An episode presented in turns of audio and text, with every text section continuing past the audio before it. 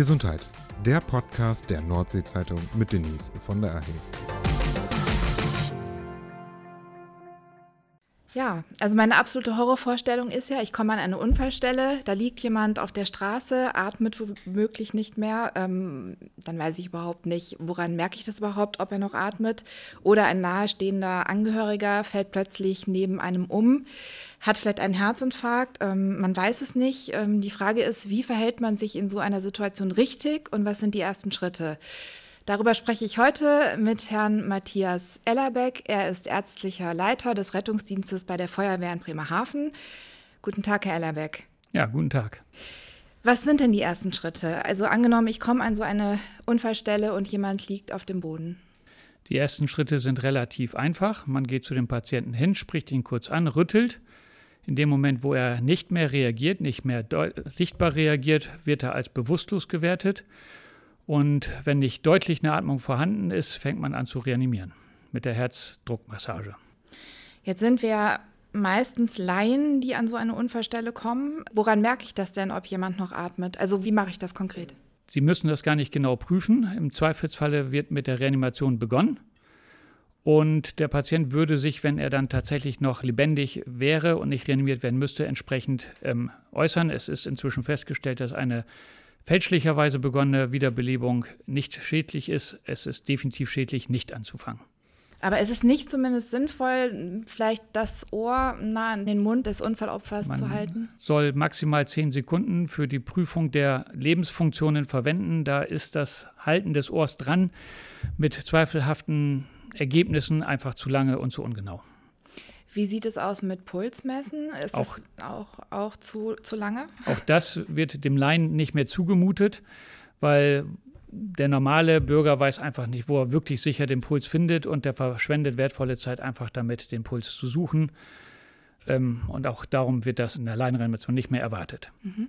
Das heißt also einfach Mut haben, ich rüttel einmal, dann beginne ich direkt mit der ähm, ja, Reanimation. Wie mache ich das?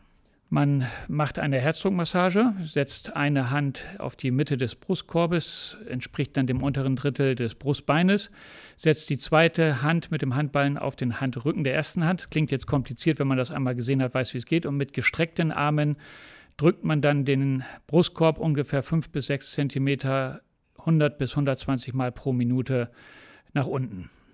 Das ist ja ein ganz äh, schönes Tempo, hört sich jedenfalls so an. Es gibt ja immer wieder Tipps, äh, man sollte sich irgendwelche Songs äh, vorstellen. Ähm, gibt es da einen Tipp, welcher Song vom Rhythmus her ganz passend wäre?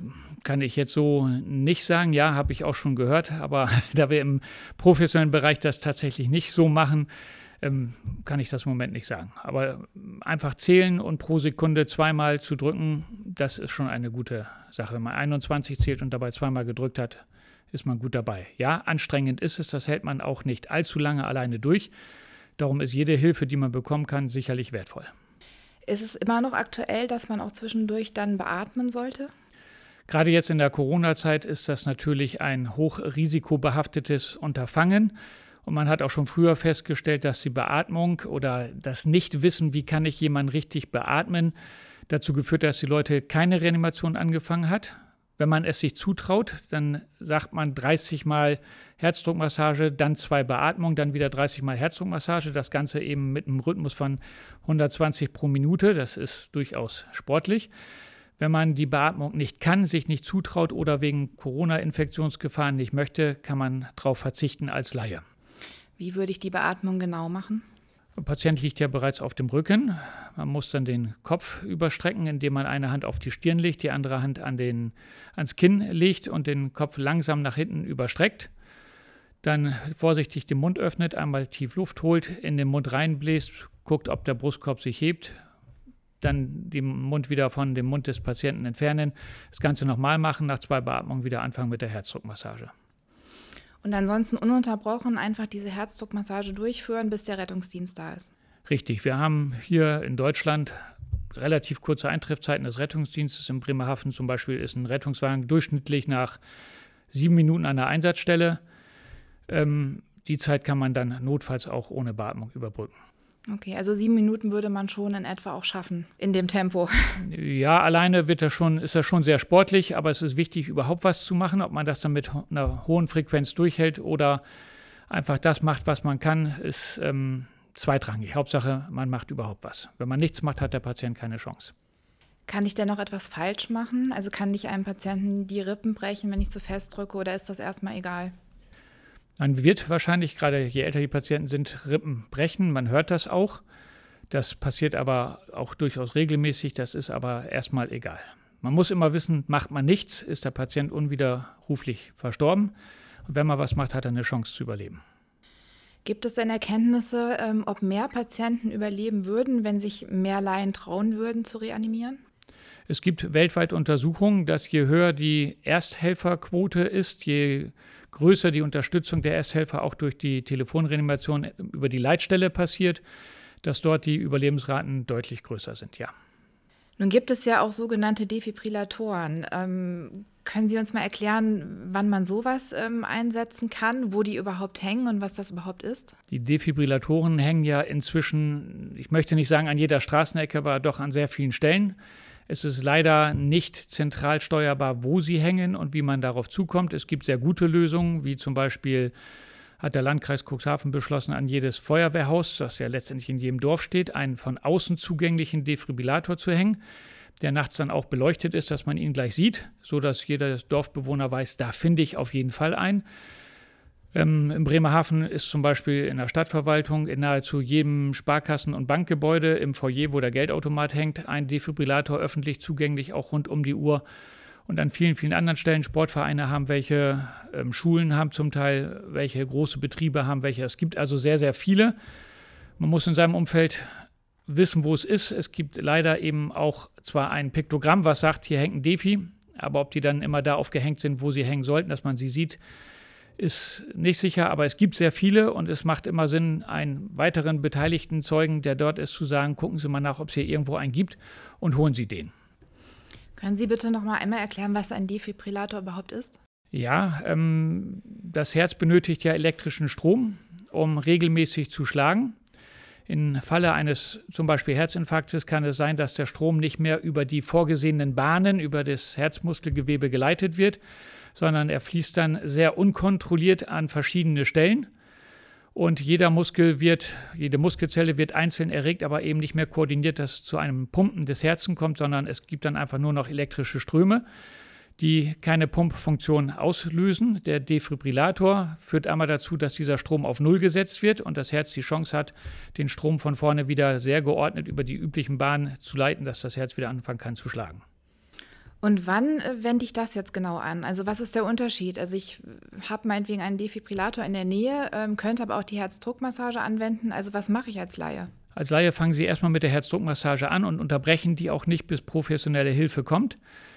Ähm, wenn es einen zweiten Helfer geben wird, der sollte den Defi holen, einsatzbereit machen, die Elektroden aufkleben. Das sind ja alles automatisierte Defibrillatoren, die einem in dem Moment, wo man sie anschaltet, genau erzählen, was man Schritt für Schritt machen muss, wo man die Elektroden hinkleben muss. Ähm, der sagt dann irgendwann eine Analyse starten. Dann testet er selber, ohne dass man das sehen kann, tatsächlich, was für Ströme fließen am Herzen. Wenn er feststellt, dass dort eben dieses berühmte Kammerflimmern dort ist, was man defibrillieren kann, dann wird er sagen, Schock freigegeben. Dann muss man einmal eine Taste drücken, die in der Regel rot aufleuchtet.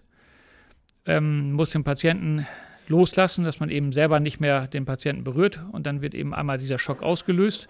Und dann drückt man erstmal wieder weiter ähm, mit der Herzdruckmassage, bis man dann eben entweder Lebenszeichen beim Patienten feststellt oder aber solange bis eben die Profiretter kommen und sagen, so, wir übernehmen das Ganze jetzt.